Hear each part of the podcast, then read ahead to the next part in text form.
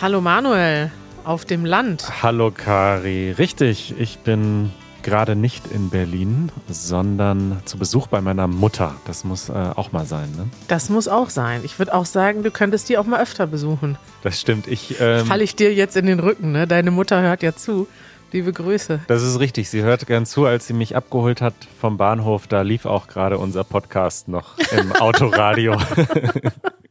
Oh, wie schön. Ja, dann wird sie mir jetzt danken, wenn ich sage, Manuel, fahr doch mal öfter deine Mutter besuchen. Tatsächlich, also das ist jetzt ein bisschen peinlich, ne? Aber ich habe gelernt, dass es sehr günstige Bahntickets gibt, auch mhm. kurzfristig noch, wenn man ein, zwei Wochen vorher bucht, solange man nicht am Wochenende oder montags fährt. Also wenn man so von Mittwoch bis Dienstag fährt, so eine Woche, aber immer in der Mitte der Woche fährt man, dann ist es extrem günstig. Also da war ich positiv überrascht vom Angebot der Deutschen Bahn. Wir haben ja letztens darüber geredet, was in Deutschland das Wort spontan bedeutet. Du hast jetzt gerade ein ähnliches Wort benutzt. Du hast gesagt kurzfristig. Und das Lustige ist, du hast gesagt, wenn man kurzfristig ein Bahnticket bucht, so ein bis zwei Wochen vorher. Ja. Ist das für dich kurzfristig? Eigentlich nicht, aber ich dachte immer, die richtig günstigen Tickets gibt es nur drei Monate vorher oder zwei Monate vorher und dass man zwei Wochen vorher noch günstige Tickets bekommt. Also. Was ist denn günstig für dich? Fragen wir erstmal so. Ich bin jetzt als Beispiel von Berlin nach Essen gefahren in Nordrhein-Westfalen. Das sind so vier Stunden mit dem ICE, also dem Intercity Express. Das sind die schnellen und äh, modernen Züge. Und ich glaube, das hat pro Fahrt unter 30 Euro gekostet. Ich habe auch eine Bahncard 25, also ich bekomme mhm. 25 Prozent Rabatt. Aber das fand ich fair. Das fand ich echt okay. Das ist ein guter Preis. Ja, ich schaue jetzt mal für mich. Ich will nämlich auch in zwei Wochen nach Münster fahren, habe noch nichts gebucht. Und da würde ich Tickets bekommen an einem Donnerstag für 40, 43 Euro. Mhm. Also wir empfehlen, fahrt nicht am Wochenende, versucht unter der Woche Bahn zu fahren. Ja, und wie findest du die neue Website der Bahn? Das, die haben ja so eine neue äh, Eingabemaske ja. oder Suchmaske. Und auch eine neue App. Also ich finde es unterm Strich gut. Vor allem kann man jetzt mittlerweile ein Hundeticket buchen online. Früher musste man immer ein Kinderticket buchen und das ging nicht online oder beziehungsweise es ging online, aber sie haben es dann per Post verschickt. Mhm. Und jetzt kann man einfach klicken, ein Hund und das ist dann auf dem Online-Ticket mit drauf. Und da muss ich doch sagen, das ist Fortschritt. Das ist toll, dass wir sowas als Fortschritt bezeichnen. Äh, ich habe gleich ja. noch so eine Geschichte, wo ich auch sagen muss, wir feiern wieder etwas auf sehr kleinem Niveau in Deutschland. Aber wenn, wenn sich irgendwas bewegt, sind wir schon glücklich. Unsere Hausmitteilung. Kari, bevor wir zu unseren Themen kommen, habe ich ein paar wichtige Mitteilungen, Hausmitteilungen, Wichtig. Ankündigungen. Ganz Wichtig. Richtig. Äh, Mitteilung Nummer eins. Wir sind wieder live auf YouTube zu sehen. Ungefähr einmal im Monat machen wir einen Livestream. Das heißt, ihr könnt einschalten auf YouTube wie bei unseren normalen Videos, aber es ist wirklich live. Das heißt, ihr könnt dann auch mit uns chatten, während wir auf Sendung sind und zum Beispiel Fragen stellen oder uns sagen, hey, macht doch mal das. Das wäre lustig. Ja. Was haben wir diesmal geplant? Wir gehen durch die Straßen. Also Janusz und du, ihr geht durch die Straßen Berlins und wir wollen langsames Deutsch sprechen. Und ich bin jetzt gerade dabei, eine Route für euch vorzubereiten und zu gucken, wen ihr da treffen und besuchen könnt. Toll. Und die zweite, achso, das ähm, Datum ist nächsten Mittwoch. 15. November. 15. November um 19 Uhr deutscher Zeit. Richtig. Äh, in den Show Notes findet ihr so einen Zeitzonenrechner. Da könnt ihr draufklicken, dann seht ihr, um wie viel Uhr das bei euch ist. Und dann planen wir gerade wieder Events, bei denen ihr uns im echten Leben treffen könnt, uns die Hand schütteln könnt, mit uns quatschen könnt, mit anderen Deutschlernenden quatschen könnt und zwar machen wir ein Meetup in Berlin noch einmal im Dezember, das letzte Meetup in diesem Jahr. Mhm. Und im Januar machen wir einen Live-Podcast vor Publikum in Zürich. Ah, da bin ich schon ganz aufgeregt, Manuel. Das wird schön, oder? Genau, und ich freue mich darauf, mal wieder vor einem Publikum zu podcasten. Ihr könnt euch für beide Events jetzt schon anmelden über unsere Website easygerman.org und wenn ihr ein Mitglied seid von Easy German, dann habt ihr ein paar Vorteile. Dann bekommt ihr nämlich Priorität bei allen unseren Events und kommt auf jeden Fall rein. Und bei dem Podcast Live Event, da kostet das Ticket ein paar Euros oder Franken und da bekommt ihr 50 Prozent Rabatt auf den Ticketpreis. Das ist doch auf jeden Fall ein gutes Angebot. Lohnt sich ein Mitglied zu sein, ne? Also man kriegt eigentlich viel für sein Geld. auf jeden Fall. Manuel. Und das ist aber nicht alles. Auf unserer Website stehen jetzt nur zwei Events. Wir wollen aber nächstes Jahr viele Events machen und wir möchten die auch schon ein bisschen früher ankündigen in Zukunft, damit ihr wisst, okay, es gibt noch andere Möglichkeiten.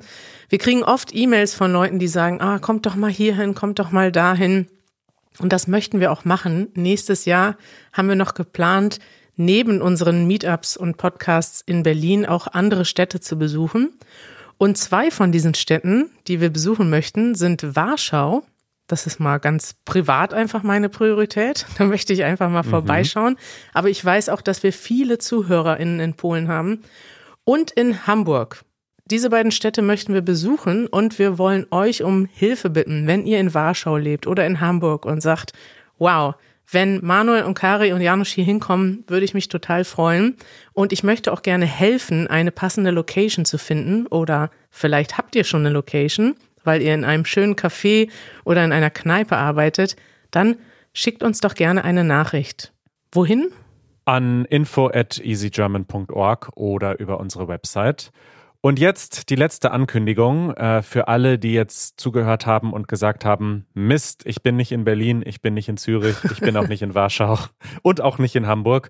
Wir machen dieses Jahr wieder eine Online-Weihnachtsfeier über Zoom mit unseren Mitgliedern, mit allen Mitgliedern, egal in welchem Level ihr seid. Und da bekommt ihr eine Nachricht von uns in den nächsten Wochen per E-Mail und wenn ihr dabei sein wollt und noch kein Mitglied seid, dann ist jetzt eine super Möglichkeit, noch einzusteigen. Richtig. Wir freuen uns auf jeden Fall auf den Austausch mit euch. Follow-up. Apropos Austausch, Manuel, wir haben auch eine schöne Austauschmöglichkeit auf unserer Website. Total, man kann uns äh, Kommentare schreiben auf easygerman.fm. Das machen auch immer mehr von euch, finde ich toll. Und wir haben drei Kommentare von Stefan bekommen. Das, da haben wir beide zusammen gelacht. Das ist nämlich wirklich, ist eine schöne Kommentarreihe. Also es geht los mit dem ersten Kommentar.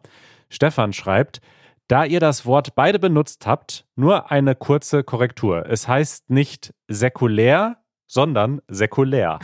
Zweimal das gleiche Wort. Dann kommt direkt dahinter der zweite Kommentar. Grandios gescheitert, Smiley Face. Säkulär natürlich. Wieder das gleiche Wort. Und dann kommt der dritte Kommentar. Sorry, tut mir leid. Am besten einfach alles löschen. Meine Autokorrektur hat sich die falsche Schreibweise gemerkt und verschlimmbessert jetzt erfolgreich. Stefan, ich weiß, was du uns mitteilen wolltest. Es heißt säkular und nicht säkulär. Aber ich finde auch, säkulär klingt einfach richtig und scheinbar hat dein Handy entschieden, ab jetzt nur noch säkulär zu schreiben statt säkular. Das ist irgendwie interessant, ne? Also, dass ich in meinem, dass wir das beide falsch im Kopf hatten und dann jetzt ist es auch noch falsch in Stefans Handy drin.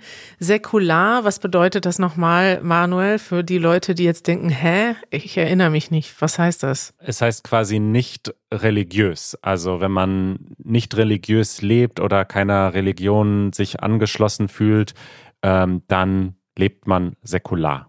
Ja, oder Säkularität kann auch beschreiben, wenn zum Beispiel in einem Staat die Sachen getrennt sind, ja, wo der Glauben nicht so eine starke Rolle spielt, sagen wir mal.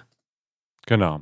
Dann haben wir noch mehrere Kommentare bekommen mit einer Empfehlung zum Thema Lebensmittelverschwendung. Wir hatten ja äh, für mein Gefühl zu viel über Bananen gesprochen zu und andere Le Lebensmittel. Man kann nicht zu viel über Bananen sprechen. Aber äh, daraus ist doch ein interessanter Diskurs entstanden. Ähm, und es stimmt also, das ist wirklich ein Problem, wenn die Bananen braun werden. Was macht man dann damit? Wir hatten schon Tipps dass man die in den Ofen tun kann und dann Zucker und Zimt drauf streut und so weiter. Und mehrere Leute haben uns geschrieben in den Kommentaren und per E-Mail mit einer App-Empfehlung. Die gibt es leider nur fürs iPhone, aber ich finde das echt eine tolle Idee. Und zwar heißt diese App Foodshiner. Ich habe mir das mal angeschaut. Also Foodshiner ist im Grunde eine ähm, Einkaufslisten App. Also gibt es ja viele Apps, wo man so aufschreibt, was man beim nächsten Einkauf alles kaufen soll oder muss. Und dann kann man das auch teilen mit seinem Partner oder seiner Partnerin. Und wenn man im Supermarkt steht, dann hakt man die Sachen ab auf dem Telefon. Aber diese App hat einen Kniff, nämlich wenn man die Sachen gekauft hat, dann gehen sie nicht einfach weg von der Liste, sondern sie gehen dann ins Inventar. Und man kann dann zum Beispiel dazu schreiben, wann die Sachen ablaufen. Und so Aha. hat man quasi eine Liste aller Dinge, die im Kühlschrank sind oder im Gefrierfach oder auch im Schrank. Und man sieht, hey, diese Pasta, die läuft jetzt bald ab, dann müsste ich die jetzt wirklich mal zubereiten. Also, gute Idee. Das ist eine gute Idee. Aber bei Bananen gibt es ja kein, also es gibt ja kein objektives Ablaufdatum. Doch, 30 Minuten. Dann werden die braun. Ah, okay. Also bei Obst muss man ja schon mal selber gucken. Und auch bei anderen Sachen ist es ja so, dass das Ablaufdatum ist ja eine Empfehlung. Das ist ja nicht immer. Das stimmt. Das finde ich auch interessant, weil ich, das gibt ja auch viel Kritik von Leuten, die sagen, hey, früher, ich, ich erinnere mich zum Beispiel bei unserer Tante Hedwig im Kühlschrank, die ist jetzt 96, da wird nichts weggeschmissen, was abgelaufen ist. Und wir finden da immer alle Sachen und das ist dann so unser äh, unsere intuitive Reaktion ist dann alles sofort wegschmeißen, aber ihre Intuition ist eigentlich richtig. Sie guckt erstmal, wie riecht das, wie schmeckt das und dann wird das noch gegessen. Also das Total. heißt ja nicht unbedingt was, dass das abgelaufen ist. Wobei ich persönlich sagen muss, bei manchen Sachen, bei Fleisch zum Beispiel, also so, wo du wirklich dir eine heftige Lebensmittelvergiftung zuziehen kannst, schmeiß ich es wirklich weg, ohne dass, also weiß ich nicht, ich, du isst kein Fleisch, du hast das Problem nicht, aber wenn du einen verdorbenen Joghurt isst, ist das, glaube ich, nicht so kritisch wie verdorbenes Fleisch zum Beispiel. Natürlich. Ich finde das übrigens auch begrifflich interessant. Also in Amerika steht zum Beispiel immer Best Buy. Ah ja, stimmt. Doppelpunkt. Ne? Also dieses Lebensmittel ist am besten bis zu diesem Datum. Und danach ist es ein bisschen weniger gut, aber vielleicht auch immer noch sehr gut. Halt nur nicht am besten. Also das finde ich irgendwie schön formuliert, während in Deutschland ein sehr sperriges Wort draufsteht, nämlich Mindesthaltbarkeitsdatum. Also das Datum, bis wann das Lebensmittel mindestens haltbar ist. Das impliziert natürlich, dass es durchaus auch länger haltbar sein kann, aber umgangssprachlich sagen wir einfach nur Haltbarkeitsdatum. Stimmt. Und da schwingt ja. dann so ein bisschen mit, nach diesem Datum ist es schlecht so. Bis Mitternacht an dem Datum ist es gut und um 0 Uhr 1 muss man es wegschmeißen. Du lachst jetzt, aber ja, viele Leute machen das ja, wirklich ich, so, ne? So, oh, ein Tag abgelaufen, das schmeiß ich weg. Aber ich muss sagen, ich habe das auch in meinem Kopf und das ist ganz schwer wegzubekommen. Also zum Beispiel, was hatte ich denn letzte Woche? Da vegane Maultaschen. Kennst du? Habe ich, hab ich mir gekauft. Mm, lecker. Lecker. Und ähm, dann waren die auch nur noch an diesem Tag haltbar und ich habe mich dann echt gezwungen, die abends noch zu kochen. Und als sie dann gekocht waren, habe ich sie in den Kühlschrank gestellt und am nächsten Tag noch gegessen. Aber mhm. ich habe, das war gar nicht so einfach für mich vom Kopf her zu denken, okay, ich kann sie ja auch am nächsten Tag kochen, weil der, der Unterschied ist ja, wie du sagst, das ist ja jetzt ein paar Stunden. Das wahrscheinlich ist sie auch noch ein paar Tage haltbar. Also naja. Ja, übrigens, mir fällt gerade auch noch eine gute App ein, nämlich Too Good To Go. Die ist auch ganz gut. Da kann man äh, sich anmelden und dann zum Beispiel abends beim Supermarkt oder beim Bäcker oder auch bei Restaurants die Lebensmittel abholen für einen sehr kleinen Preis oder manchmal auch umsonst, die sie sonst wegschmeißen ah ja? würden. Das ist auch, auch eine gute App. Das ist ja super. Schön. Manuel, ich habe heute mal schöne Nachrichten mitgebracht. Ich habe ja eben schon gesagt, in Deutschland feiern wir auch sehr kleine Nachrichten, weil manchmal geht es wirklich jahrelang nicht voran. Und in Berlin da ist jetzt was ganz Tolles passiert. Du sprichst über die Digitalisierung. Ich spreche über die Digitalisierung, auch insgesamt. Es gibt ja viel Bürokratie in Deutschland. Ja. Es dauert einfach, bis sich Sachen bewegen. Wir sprechen hier ständig darüber. Die Bahn ist ständig verspätet und kaputt. Es gibt keine Termine in der Ausländerbehörde. Es gibt generell, ist alles langsam. Und eine Sache wird jetzt angeblich schneller. Ab heute, glaube ich nämlich. Und zwar die Anmeldung Kennst du das, Manuel? Wann hast du dich zum letzten Mal angemeldet?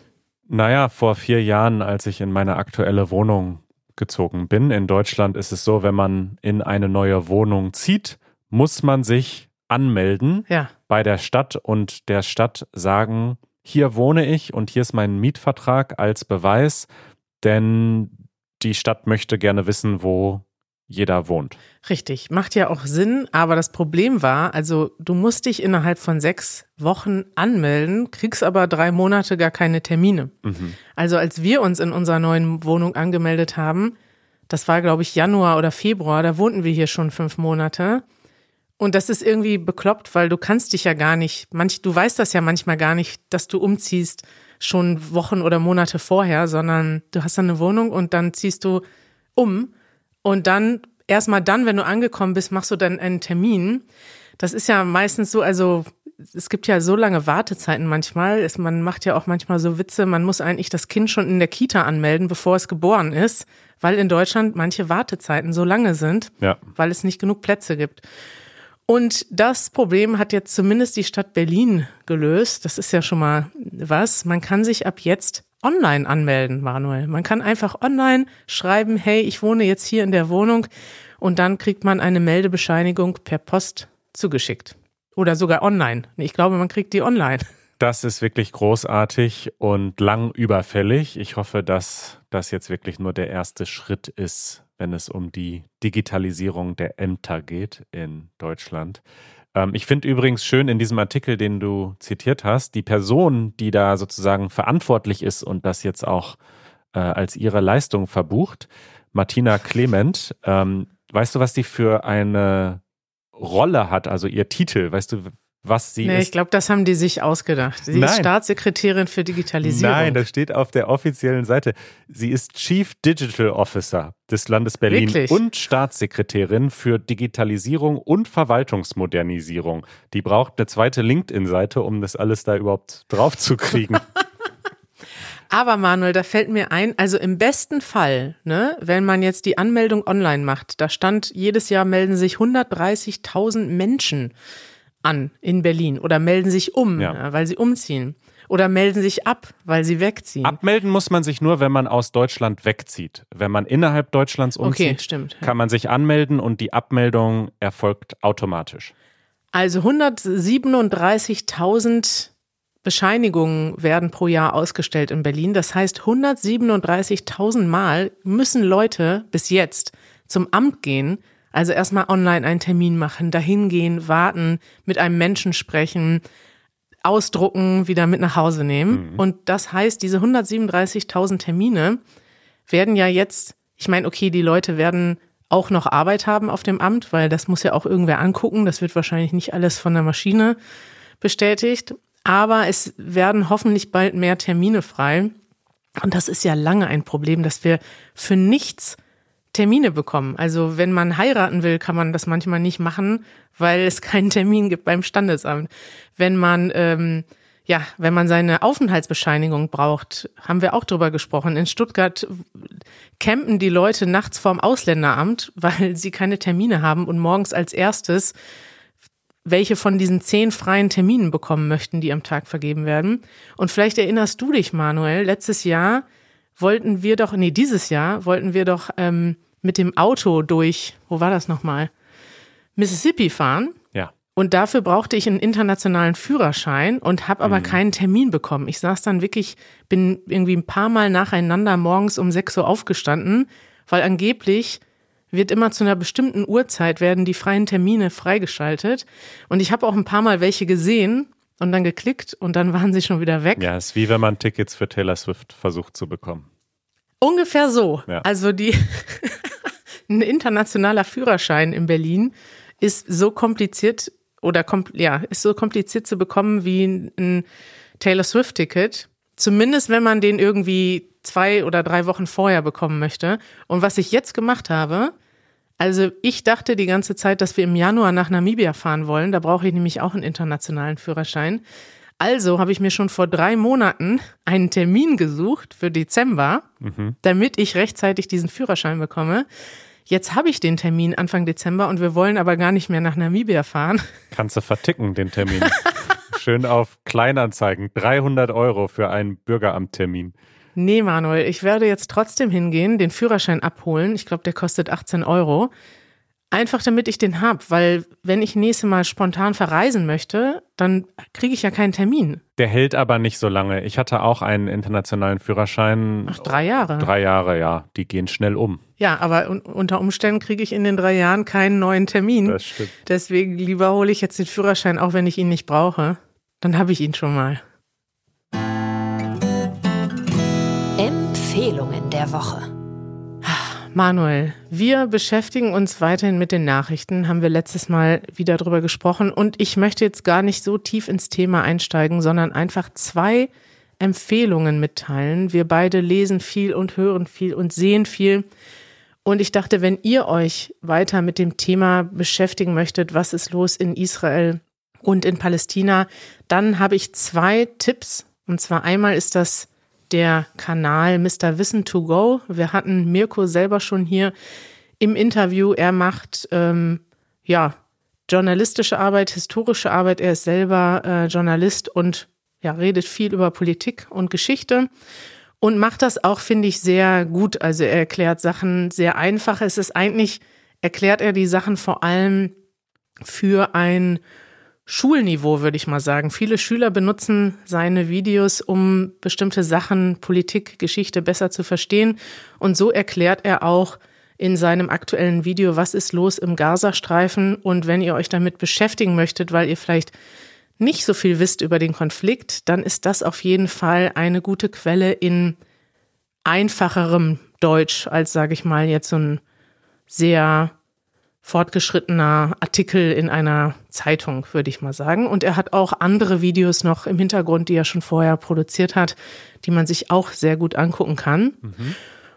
Und für Fortgeschrittene habe ich auch eine Empfehlung, und zwar den Podcast Jung und Naiv. Hast du den schon mal gehört? Ja, ich kenne den Macher auf jeden Fall, der ist recht bekannt. Persönlich? Nee, persönlich nicht, aber ähm, wie heißt der denn nochmal? Thilo Jung. Thilo Jung, genau. Der ähm, ja, ist im Grunde auch einfach Journalist, aber ich weiß gar nicht, wie man das erklären soll. Er ist halt sehr jung und so ein bisschen frech. Ne? Also, ja, er ist frech, genau. Also der Titel passt. Jung und naiv heißt dieser Podcast, weil er heißt Thilo Jung und er möchte auch in dem Stil diesen Podcast machen, als wäre er jung und naiv. Also er duzt zum Beispiel auch alle Politiker und ich würde sagen, er hat so ein nahbares Level, weil er stellt die Fragen nicht vielleicht so umständlich oder so hochgestochen wie in einer richtigen Nachrichtensendung, sondern eher so auf dem Niveau der Menschen, würde ich sagen, so dass man die versteht. Mhm. Und in einer der neueren Folgen hat er eine Spezialfolge gemacht mit seinem Kollegen zusammen und hat dabei eine deutsch-palästinensische Journalistin interviewt und einen Israeli, der in Deutschland wohnt. Und das fand ich einfach ein sehr schönes Gespräch. Ich habe noch nicht alles gehört. Es geht auch sehr in die Tiefe.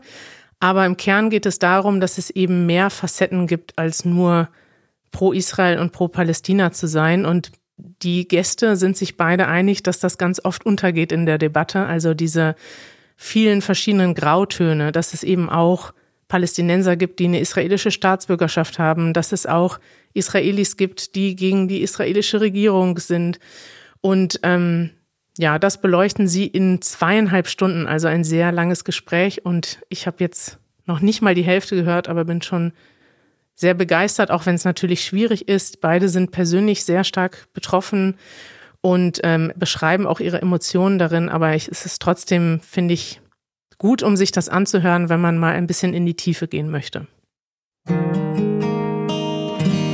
Eure Fragen so, Kari, in der letzten Episode hast du das Wort präferieren benutzt. Das ist mir auch Ah, ja? aufgefallen. In dem Moment dachte ich, hm, interessant, dass sie jetzt dieses Wort gewählt hat. Echt? Und zack, bekommen wir eine Sprachnachricht über easygerman.fm.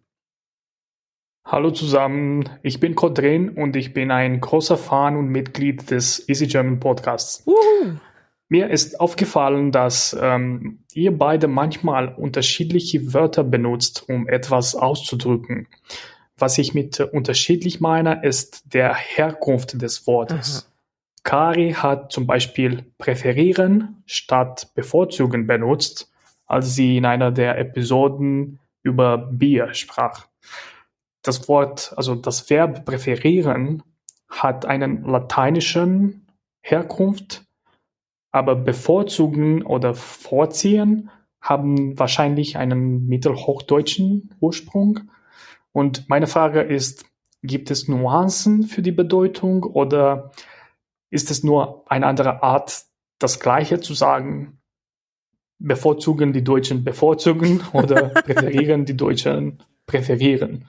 Also das ist nur ein Beispiel, aber es gibt andere ähnliche Fälle. Vielen Dank und keep up the good work. Also, Oh, lieber Kodrin, der. Duden sagt, dass das Wort präferieren aus dem Französischen kommt. Oh, Präféré.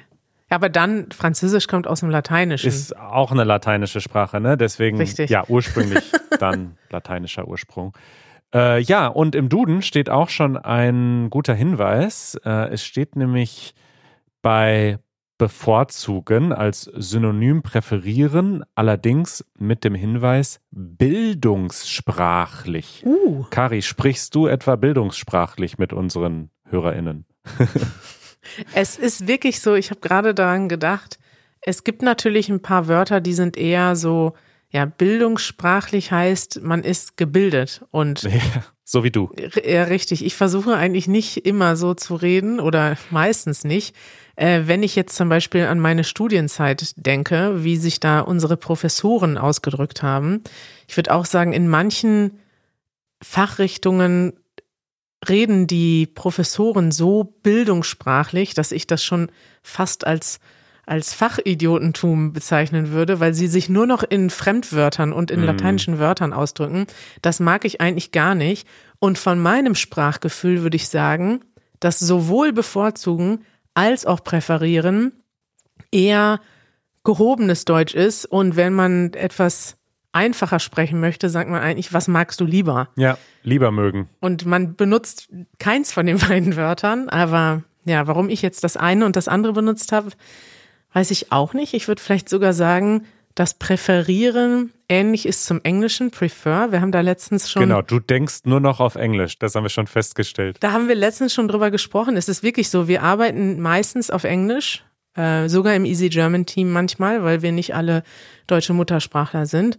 Und dadurch, dass ich an manchen Tagen mehr Englisch als Deutsch kommuniziere, passiert das dann automatisch, dass du im Deutschen manchmal englische Begriffe im Kopf hast und dann vielleicht, ist jetzt glaube ich ein Einzelfall. Ich würde jetzt nicht sagen, dass ich jetzt öfter dann Wörter benutze, die wie das Englische klingen, aber es könnte eine Rolle spielen. Auf jeden Fall. Aber du hast recht, es ist äh, vielleicht so eine Skala, also umgangssprachlich würde man sagen, was magst du lieber, rot oder blau? Bevorzugen ist so normal, was bevorzugst du? Und präferieren würde man zum Beispiel in einer Arbeit schreiben, in einer Bachelorarbeit oder vielleicht in einem journalistischen Artikel. Das ist ein bisschen gehobener. Das ist jetzt auch kein krasses Fremdwort, also das versteht schon jeder, aber es klingt halt so ein bisschen ähm, sachlicher. Klinge ich abgehoben, wenn ich sage, welche Biermarke bevorzugst du oder präferierst du? Ja, es klingt, es klingt ein bisschen abgehoben. Welche Biermarke präferierst du? Also ich habe in dem Moment auch kurz so gedacht, so, ha, interessante Wortwahl. ähm, ja, aber es geht alles. Also, ja. Ja. Ja, Kari, Was trinkst du denn am liebsten jetzt? Ich weiß gar nicht mehr, was deine Antwort war. war das deine Frage, welche Biermarke ich präferiere? Ich glaube, das hat Kodrin gerade gesagt. Guck mal, wir reden so viel hier im Podcast, dass wir selber, also manchmal sprechen mich auch Leute auf der Straße an oder äh, schreiben eine E-Mail und sagen, hey, im Podcast sowieso hast du das gesagt. Und ich denke so, scheiße, ich erinnere mich nicht. Ja, ja, das passiert. Ja. Äh, ja, also ich glaube, welche Biermarke ich gerne mag, habe ich schon mal in unserem Getränke-Podcast äh, erzählt. Ja, jetzt sag doch mal. Ja. Also ich mag gerne so eine Berliner Marke, die heißt Berlo, wird aber Brillo geschrieben. Ah ja. Äh, und das alkoholfreie Bier von denen, das ist wirklich sehr, sehr lecker. Schön, Manuel. Keine Werbung, also. Nein, die das, äh, bezahlen uns heute nichts. Viel, viel empfohlen hier. Apps, Biermarken, alles persönliche Empfehlungen, keine Werbung, außer es ist als Werbung gekennzeichnet. Ja, aber Sie können uns ja jetzt mal eine Kiste schicken. Das können wenn Sie du gerne machen. Werbung machst. Dann ist es aber plötzlich Werbung. ja, stimmt. Tschüss, liebe Leute. Bis bald.